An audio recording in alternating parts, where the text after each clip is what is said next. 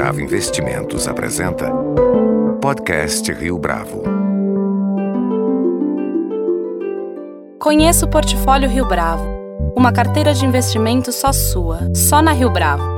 Para informações, entre em contato via investimentos@riobravo.com.br ou 3509-6620. Este é o podcast Rio Bravo, eu sou o Fábio Cardoso.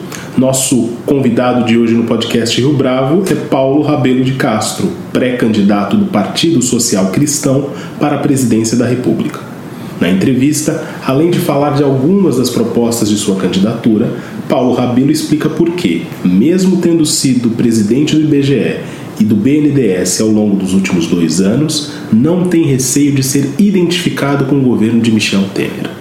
Paulo Rabelo de Castro é o nosso entrevistado de hoje no podcast Rio Bravo. Paulo Rabelo de Castro, é um prazer ter você aqui conosco no podcast Rio Bravo. Sim, é um prazer é meu, Fábio, e de falar com os internautas que acompanham a Rio Bravo. Muito obrigado. No ano passado, a Fundação Perseu Abramo think tank do Partido dos Trabalhadores divulgou uma pesquisa realizada na periferia de São Paulo. O título do trabalho é Percepções na Periferia de São Paulo. Para a surpresa de muita gente, aquele documento revelava uma intensa presença dos valores liberais, do individualismo, da competitividade no imaginário da população e também uma força da religião. Minha primeira pergunta é a seguinte: o seu ingresso no Partido Social Cristão tem a ver com uma leitura de que a parcela dos eleitores identificados com essa agenda? A minha adesão ao PSC é, foi por compatibilidade de gênios. Eu acho que as teses e valores levantadas no estatuto do partido estão corretas.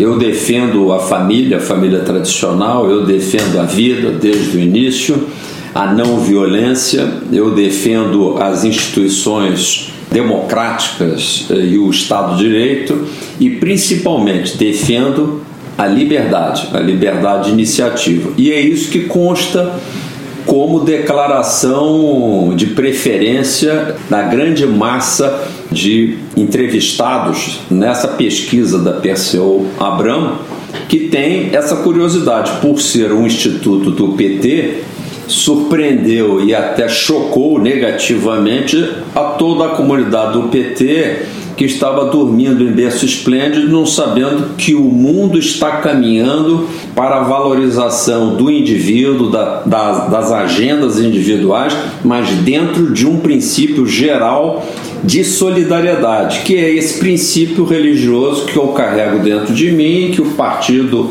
eh, defende. Só a Perseu Abramo que não viu. A banda já passou.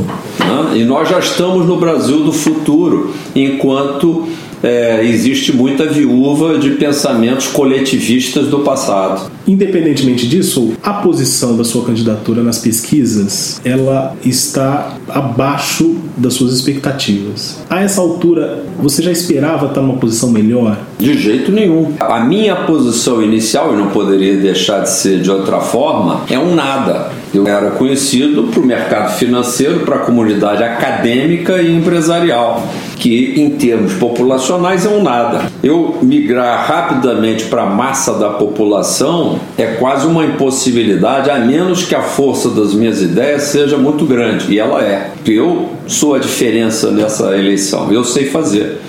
A estrutura do partido não te preocupa nesse sentido? A estrutura do partido é excelente. O, o PSC vai surpreender e muito na, no resultado eleitoral. Faço um, um duplo prognóstico os partidos ditos médios e pequenos vão crescer porque o, o país está farto da política tradicional. A, a, população, de um modo geral, não quer mais nem ouvir falar em políticos. E é por isso é que quem está ganhando em primeiro turno disparado, vou dizer quem é, não é o Lula nem o Bolsonaro, é o Mr. X porque é o Mr. X do X não quero mais votar. Ou estou indeciso, ou vou inclusive anular minha cédula, né? ou vou votar em branco, talvez nem apareça lá, porque eu não estou mais para votar. Este grupo de insatisfeitos, no entanto, quer um Brasil melhor.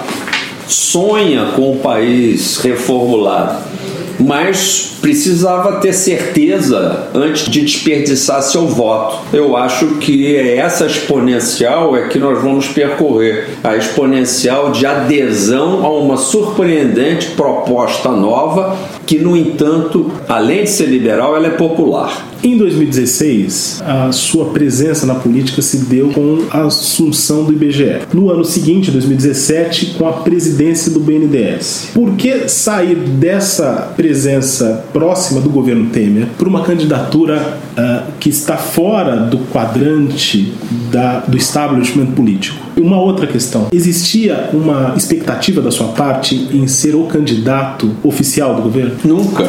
Na realidade, eu parti ao atender ao convite do presidente Temer, atendi uma convocação do país, uma convocação íntima para começar, de que já não havia mais a quem ajudar, porque há 40 anos eu venho ajudando outros candidatos. Desde que ainda no início dos anos 80 comecei a formular para que governos utilizassem ideias, nós temos tido um alto grau de frustração porque esses governos têm, têm sido pautados por uma falta de compromisso com aquele plano que muitas vezes nem adotam, nem chegam a adotar. Portanto, agora a bronca é comigo. Não vou mais terceirizar plano de governo. Nós vamos ser os portadores desse plano e mais do que isso, de um compromisso de reformular um país que há 40 anos está parado no mesmo lugar. E eu, agora falando tecnicamente, posso te atestar do alto meu PHD. Nós não fomos a lugar algum.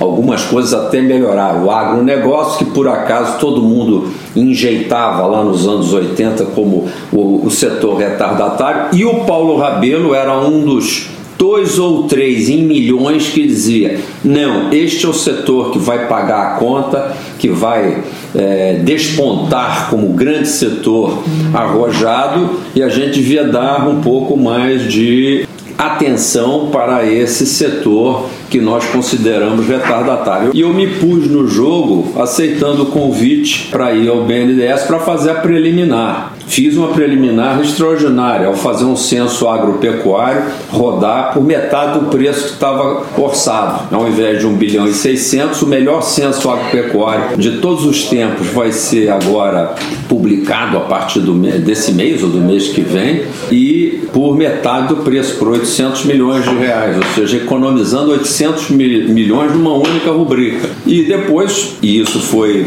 um incidente por causa da saída da Maria Silva, atendiam um convite apurado do presidente para ocupar um espaço, o que também foi excelente porque passei de uma área estatística para uma outra área financeira, onde reformulei completamente o banco em 10 meses. Eu acho que foi é, bastante para a gente ficar orgulhoso do trabalho. Isso não tem nada a ver com aderir a governo Temer, nem muito menos participar de equipe econômica do governo Temer, porque nós sabemos que a equipe econômica do governo Temer é a equipe do ministro Meirelles lá na Fazenda, vista que ficou guarda de ministro da Fazenda. Nós nunca fizemos nenhuma reunião. Essa tem uma curiosidade que muitos não devem saber no mercado financeiro, pensando que ali uma equipe de governo se reúne para debater este é um problema, e nisso, disso não faço uma denúncia, mas apenas uma constatação de que os últimos governos têm sido assim. Governos que são samba de uma nota só, baseados em plano nenhum, normalmente monotemáticos no sentido de reduzir a taxa de inflação para ver se os mercados se acalmam. Essa constatação vale para o governo Temer também? Também. Mas isso, como eu digo, dou essa informação a título de uma constatação para uma reflexão da elite pensante e econômica do Brasil, porque essa elite é que tem que pensar profundamente se deve depositar tantas esperanças em cima de plano nenhum, porque os mercados não precisam de planos, os mercados precisam funcionar concorrencialmente. Agora, se um ente qualquer se apresenta como governo, governo não é mercado. Então, o governo ele tem que primeiro interferir o menos possível, mas ele, enquanto governo, precisa ter um plano, porque a função de governar é a função de planejar futuro e indicar caminhos. E é o que nós não temos tido. Quem vai ser o Paulo Rabelo de Castro do governo Paulo Rabelo de Castro? O mesmo, porque só faltava essa, a gente depositar fé nas nossas convicções de 40 anos de construção para depois ir lá fazer uma outra coisa diferente. Sempre andamos insistindo na, nas mesmas teses: o Estado de Direito, a valorização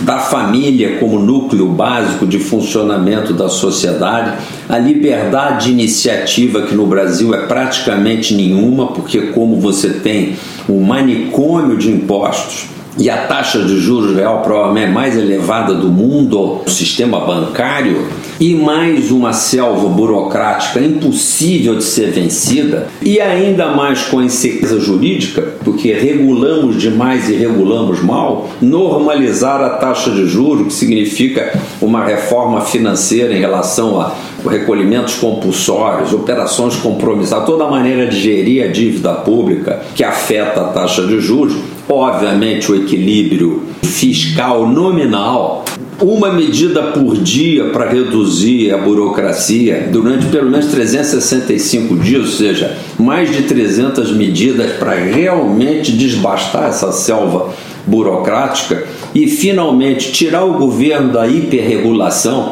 Me assusta o, establishment, como você perguntava, jamais tenha se sentado para conversar de fato sobre renovar o Brasil de fato. Esse é o desafio que eu faço ao establishment. Por isso que eu não posso jamais ser candidato nem do centro nem do establishment. Agora não sou um candidato por acaso da direita nem da, da centro-esquerda. Portanto, no máximo, se você quiser, eu sou um centroavante. Eu estou avante desse nada que é a falta de propostas sobre como nós vamos reformular o país. Você não tem receio de ficar identificado com o governo Temer, portanto? Não, eu respeito o presidente Temer tenho lealdade a quem teve a simpatia de nos convocar, como convocou outros profissionais no nível técnico. São grandes nomes. Eu posso citar o Marcos Sintra na FINEP e por aí vai.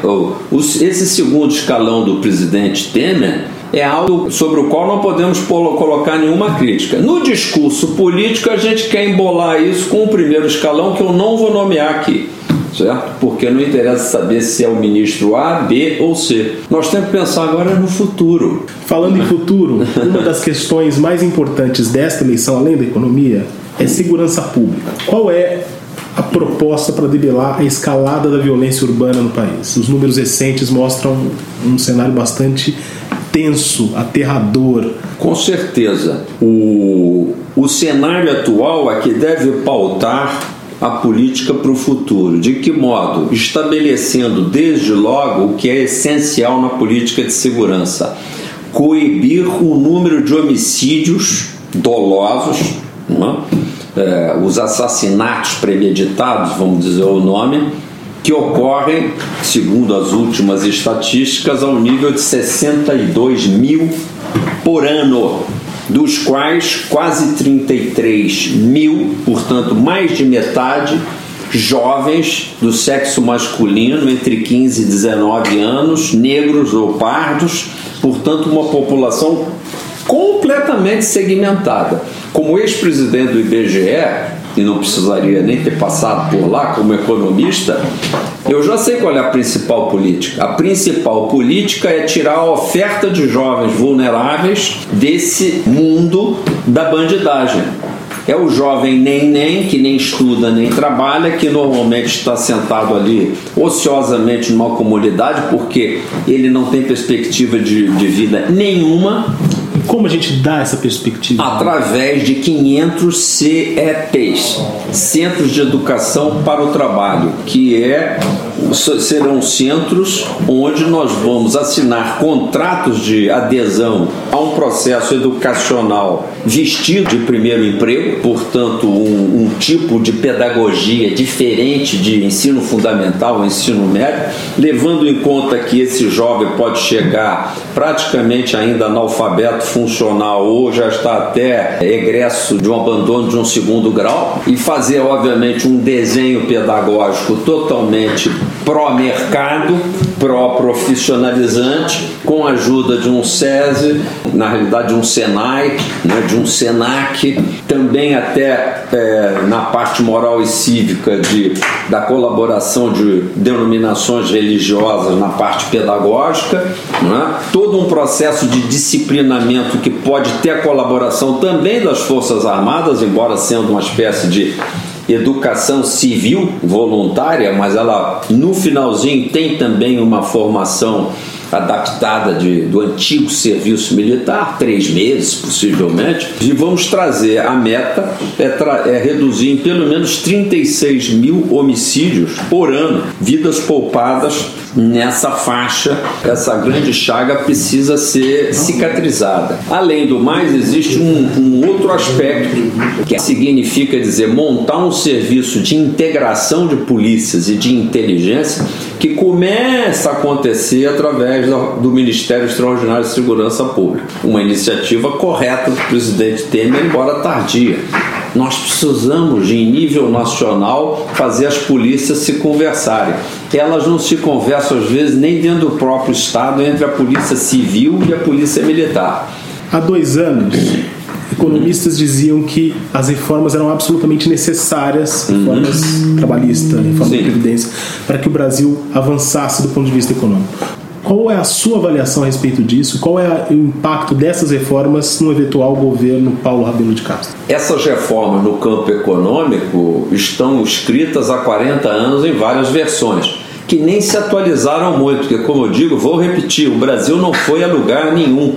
E eu me surpreendo com o grau de atualidade de escritos e propostas feitas nos anos 1980, 1990, as coisas nesse sentido, previdência, impostos, não é? estatais, só piorou.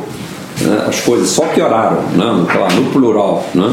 Então, na realidade, para não me alongar demais num tema que ele é, é vasto, mas é completamente interligado, diria que a mãe de todas as reformas, que na verdade são mais do que reformas, são viradas, é a questão tributária. Nós temos que desbastar essas categorias tributárias que existem só no Brasil.